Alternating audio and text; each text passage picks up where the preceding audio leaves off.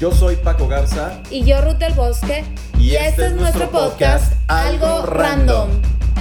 Las mejores conversaciones que tenemos suceden cuando terminamos hablando de temas random. En cada uno de nuestros episodios hablaremos de cualquier tipo de tema, viéndolo desde una perspectiva de nuestra mente y nuestro espíritu. Bienvenidos.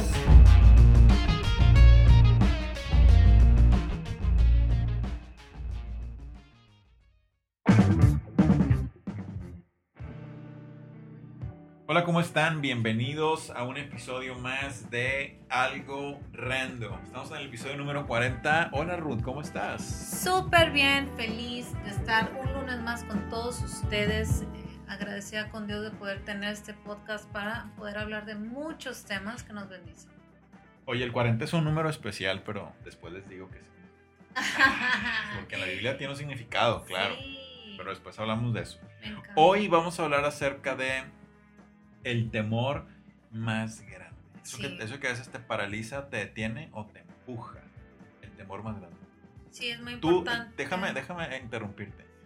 Tú tienes incluso hasta un libro Yeah. acerca del temor. Sí, hablo acerca de, de como 12 eh, m- eh, temores, miedos, fobias, lo que sea, este, eh, que podemos experimentar y que muchas veces nos acostumbramos a ello, a vivir con ello y no forma parte de nosotros. Exacto. Entonces, este, ha sido algo que, que eh, llevo en el corazón hablar acerca de eso porque fue algo que yo cargué por demasiados años y que afectó demasiado mi crecimiento y mi vida, ¿no?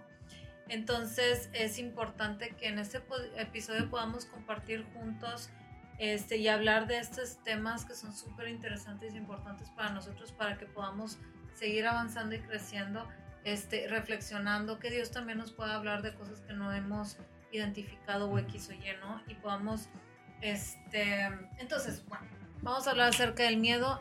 Eh, a- muchas veces ya lo hemos hablado en diferentes perspectivas, pero hoy vamos a hablar acerca de esto. Y es importante que nosotros siempre nos hagamos esta pregunta.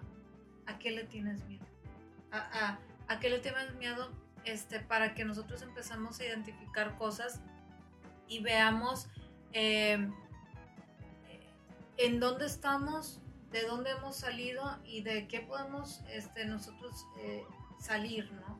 Este, es una pregunta que nos hacen mucho a nosotros, que nosotros también hacemos a los demás. Es una pregunta incluso que muchas veces se hacen las personas como algo normal, ¿no? Exacto. Ay, a mí me da miedo esto, o sea, voy a cargar con eso el resto de mi vida, casi Sí. creo que están diciendo. Y no es necesariamente así, ¿no? Entonces, tenemos que ver literalmente qué es lo que nos está deteniendo, porque el miedo de eso se trata. Muchas veces nos, nos detiene de avanzar, nos detiene de crecer, nos detiene de desarrollar, nos detiene de muchas cosas.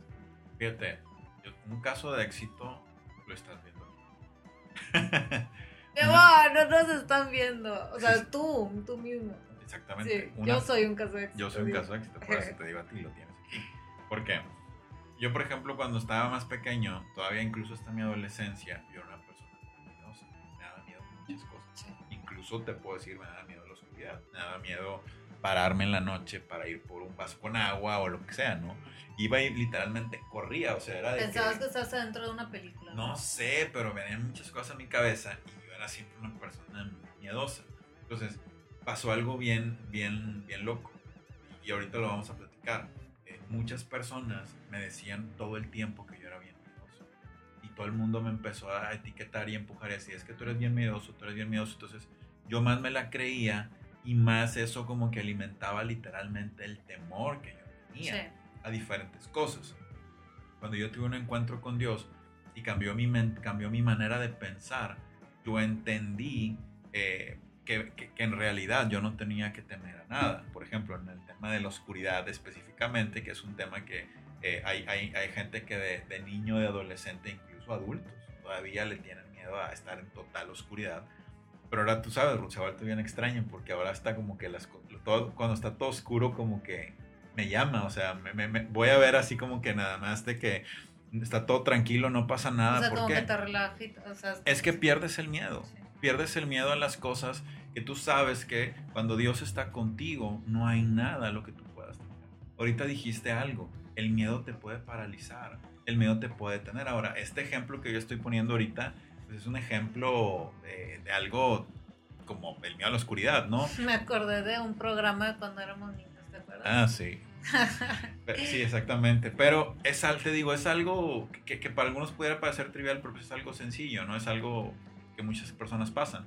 Pero ¿qué sucede cuando el miedo se vuelve algo irracional a cosas que estamos viviendo?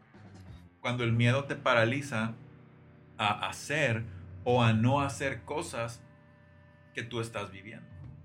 Es por eso que cuando, cuando haces esta pregunta creo que podemos profundizar un poco más y decir, ¿a qué le tienes miedo? ¿Qué temor o qué miedo te está deteniendo de hacer las cosas que sabes que has sido llamado a hacer, pero por miedo Ejemplo, eh, miedo a hablar, miedo a X o Y, ¿no? O sea, cantar, miedo a este, aprender algo nuevo, miedo a eh, X o Y, ¿no? Cosas que nosotros sabemos que o es parte de nuestro día a día o es parte de nuestro crecimiento o realmente Dios nos está empujando a algo, a hacer algo y nosotros no estamos respondiendo porque nosotros no creemos Pero nosotros tenemos que entender que tenemos que creer en quien Dios nos dice que, que somos y a lo que nos ha llamado. Entonces, si Dios cree, yo creo, me explico. O sea, y, y tengo que entender eso. Exactamente, entonces hay muchas veces, Ruth, que, que, nosotros no avanzamos en diferentes situaciones en nuestra vida por temor. Hay temor a dos cosas. Bueno, quiero, quiero explicarle dos cosas. Una es cuando tienes miedo a que te pase algo o cuando tienes miedo a perder algo. Es decir, hay gente que tiene miedo irracional a que pierda, por ejemplo, no sé, algún miembro de su familia, a perder su trabajo, a perder su estabilidad, a perder a su pareja y de pronto es algo que tú dices, bueno, ¿y cuál es la raíz de ese miedo? Y la persona dice, no sé, simplemente tengo miedo. Me da miedo ese tipo de cosas. O, oye, ¿por qué no vas a esto? Es que no voy porque tengo miedo que me pase algo. Por ejemplo, hay gente que, no sé, que no se mete a una alberca o al mar. Es que tengo miedo que me pase algo en el mar. Es que tengo miedo que me arrastre una ola. Y empiezan a generar cierto tipo de miedos que te detienen y te privan de tener una vida plena el miedo, si bien puede ser un indicador de protección o seguridad en algunos casos, también hay otras ocasiones donde se vuelve un detractor de las cosas que queremos hacer. Sobre todo cuando el miedo es irracional. Obviamente, si hay una situación de peligro latente, el miedo te avisa y se vuelve un factor que te alerta. Pero es diferente a un miedo que tú, que tú inventas algo que es imposible que pueda suceder, por ejemplo. Sí, que nunca va a suceder. Por ejemplo, no sé, un, un, miedo a, es que tengo miedo a, a, un, es que me da miedo los tornados y no quiero salir de mi casa porque me da miedo un tornado. Y vives en una zona de montañas donde es prácticamente imposible que alguna vez suceda Eso es un miedo irracional, algo que nunca va a pasar. Si trasladamos eso a situaciones de nuestra vida diaria, de nuestro trabajo, de nuestra familia, de nuestras parejas, de lo que hacemos nosotros, ¿qué pasa? Tenemos que identificar cuál es la raíz de ese qué es lo que nos está haciendo temer y por qué no podemos avanzar. Y cómo nosotros tenemos que volvernos aquellos que conquisten ese miedo. Una vez leí una frase que decía que la valentía no es la ausencia de temor, sino la Es decir, el temor puede estar ahí, pero no se vuelve aquello que te gobierna o que te dirige. Al contrario, tú estás por encima de eso. ¿Por qué? Porque la Biblia habla muchas cosas la Biblia habla mucho acerca de eso, entonces este, quiero compartirles un versículo. Es 1 Juan 4, 18 y dice, en el amor no hay temor, sino que el perfecto amor echa fuera el temor. Muchas personas leen hasta aquí y no lo entienden, no lo alcanzan a comprender. ¿Cómo? No entiendo, pero si yo sentía miedo, pero sigo sintiendo miedo, entonces, este, ¿qué quiere decir? Y, o sea, empieza a ver la confusión, pero vamos a seguir leyendo. Dice, porque el temor lleva en sí castigo Dice, de donde el que teme no ha sido perfeccionado en el amor. Ahí encontramos la respuesta, por eso siempre tenemos que decir, tenemos que leer toda la Biblia y ver todo el contexto para saber qué es lo que Dios está tratando de decirnos. Y aquí, ¿qué es lo que está diciendo? O sea, una persona que vive en temor ha dejado que esto que teme se apodere, como tú ahorita estabas diciendo, que me gobierne, que me diga cómo pensar, qué hacer, cómo sentir, hasta dónde llegar, que me crea límites. Y así es como nosotros nos estamos limitando, pero este, aquí dice, este, Dios es el que nos hace sentir paz, que nos hace sentir tranquilidad, que que nos hace sentir protección, que nos hace sentir confianza, que nos hace sentir compañía, que no estamos solos.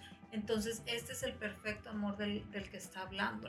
Cuando nosotros eh, vivimos de esta forma, eh, nosotros, a pesar de que vivimos ciertas cosas que nos pueden provocar temor, no, no las vivimos solos, no dejamos que nos gobierna. ¿Por qué? Porque Dios mismo es el que gobierna nuestra vida, nuestras emociones, nuestros pensamientos, este, nuestra forma de actuar, todo, todos nuestros planes. Entonces, este, si nosotros podemos lograr entender esto, este, podemos vivir de una forma diferente. Ahora, entonces, las personas este, que, que están creciendo en su relación con Dios, pero todavía tienen este tipo de cosas, no quiere decir que Dios no esté con ellos, quiere decir después que dice, no han sido perfeccionados en su amor. ¿Qué quiere decir esto?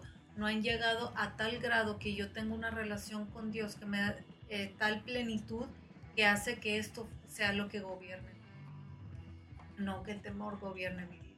Entonces, nosotros tenemos que entender que de esta forma eh, nosotros eh, vivimos en Cristo y empezamos a experimentar todo el tiempo su amor que nos acompaña. El amor, acuérdense, no es una emoción. El amor es poder, el poder de Dios, el que en sí se entregó a sí mismo y hizo que algo poderoso pasara en nuestra vida y que ahora podamos tener una vida nueva y que literalmente podamos ser personas nuevas y diferentes. Entonces, si nosotros vemos el amor de esa forma, todo cambia. Exacto, ¿por qué? Porque nosotros fuimos llamados a vivir en libertad. Fuimos llamados a vivir en libertad, a no ser esclavos del temor. ¿Por qué?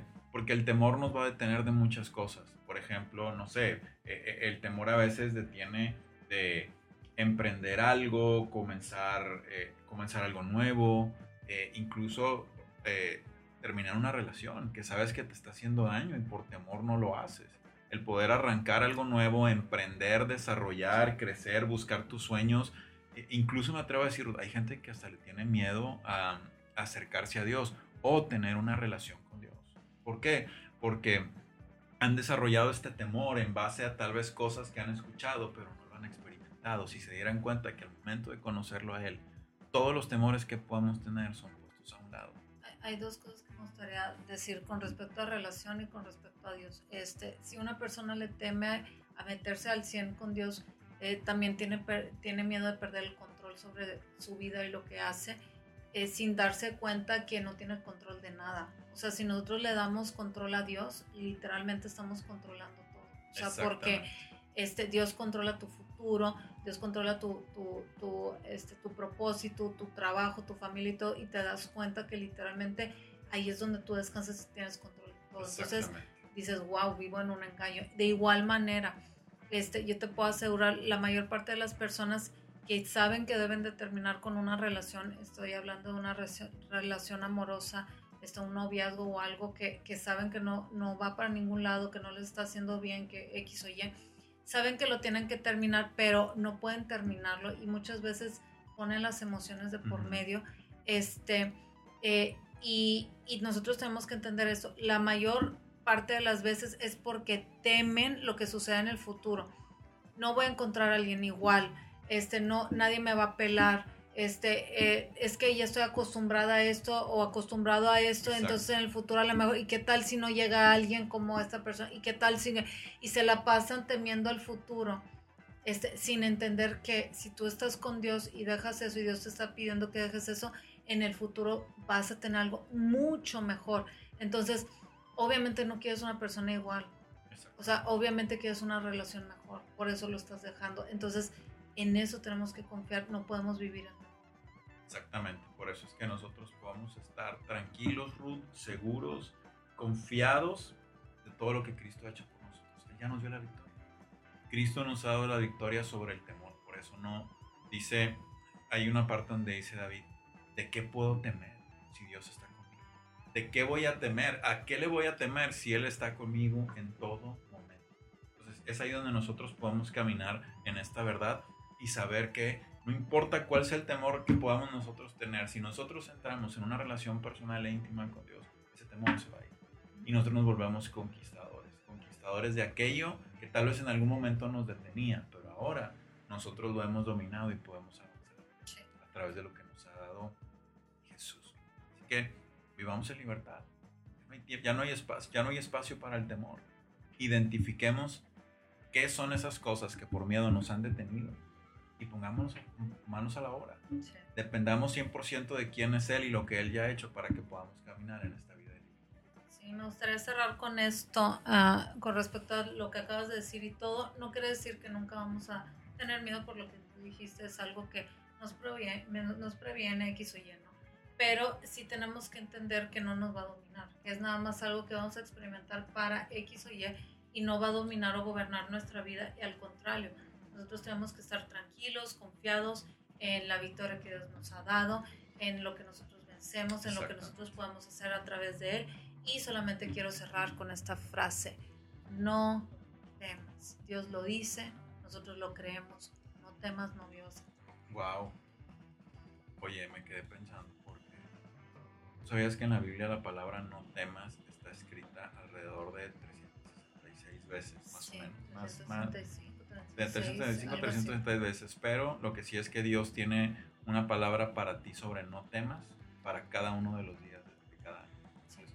los podemos estar tranquilos y seguros. Todos los días hay un versículo que nos habla de no temer. Quiero hablar, nada más decir algo de esto. Ya sabes que yo siempre meto la consejería, pero dijiste algo muy importante. Este, si hay un versículo diferente para cada día del año y tú estás en esta situación donde tú crees que has sido gobernado durante toda tu vida durante el eh, por el temor, extrae esas 365 versículos y medita en cada uno, cada día de tu vida. Yo te aseguro que todo se va a ir. Exactamente. Si tú crees en la verdad, tú no vas a andar en la mentira. Exactamente.